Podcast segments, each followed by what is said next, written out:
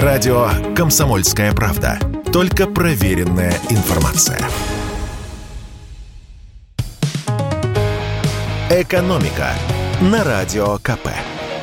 Здравствуйте, дорогие слушатели радио «Комсомольская правда». В эфире наш ежедневный обзор самых важных и интересных экономических новостей.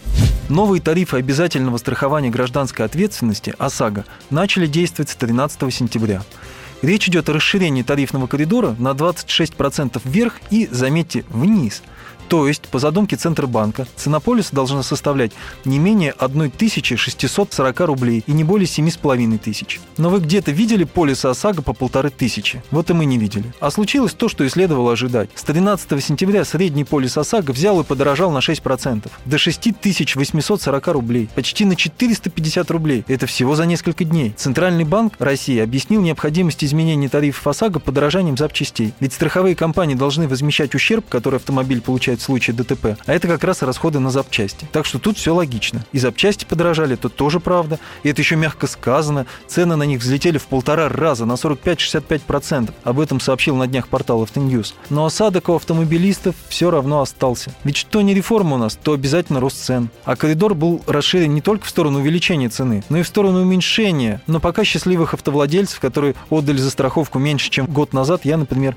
не встречал. В Российском союзе автостраховщиков, конечно, ожидают, что страховые компании в процессе конкуренции будут предлагать аккуратным водителям более выгодные цены. Но более правдоподобным пока выглядит прогноз директора по развитию страхового бизнеса сравни Александра Крайника. Он считает, что к концу года средний чек составит 7200 рублей, то есть подорожание составит 12%. А журналист комсомолки испытал новый тарифный коридор на себе. И получилось, что при сохранении максимальной скидки за многолетнюю безаварийную езду его полис подорожал с 4930 рублей до 6200, то есть уже на 26%. 10%. Вот такой вот коридор.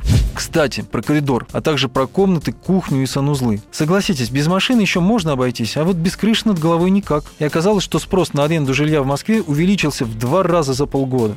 Об этом сообщил сервис Авито недвижимость. Причин тут несколько. Во-первых, конечно, осень.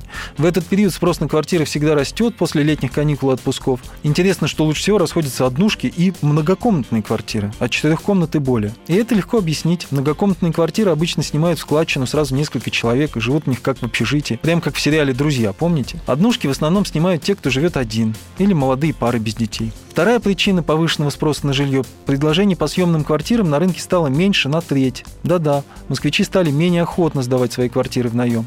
Эксперты связывают это с тем, что сейчас появилось больше покупателей на так называемую вторичку.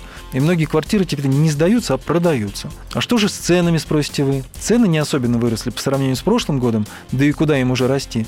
Но особенность этого года – никаких скидок квартирантам – Квартиры расходятся за пару дней с момента публикации объявления, поэтому смысла заманивать арендаторов скидками у владельцев жилья нет. Эксперты прогнозируют, что в октябре на рынке продолжится высокий сезон, и средние цены могут подрасти примерно на 5-10%. А сейчас средняя арендная ставка по всем типам квартир в Москве составляет 75 тысяч рублей. Но это средняя цена. Однокомнатные квартиры сдаются по 43 тысячи, двушки по 72, трехкомнатные по 120 тысяч рублей. Так что если вы планируете жить в Москве, своего жилья в городе нет, лучше подумать об ипотеке. И, кстати, про сериал «Друзья». Его фанаты посчитали, в какую цену обходилась бы аренда квартир на Манхэттене в Нью-Йорке, в которых жили герои этого популярного ситкома. Оказалось, что аренда квартиры Моники и Рэйчел обходилась бы им в сумму больше 5000 долларов в месяц, то есть 300 тысяч рублей на наши деньги. А Джо Чендлер платили бы за свое жилье примерно 3,5 тысячи долларов, то есть больше 200 тысяч рублей. Вот по этой причине, наверное, сериалы снимали не в Нью-Йорке, а в Калифорнии.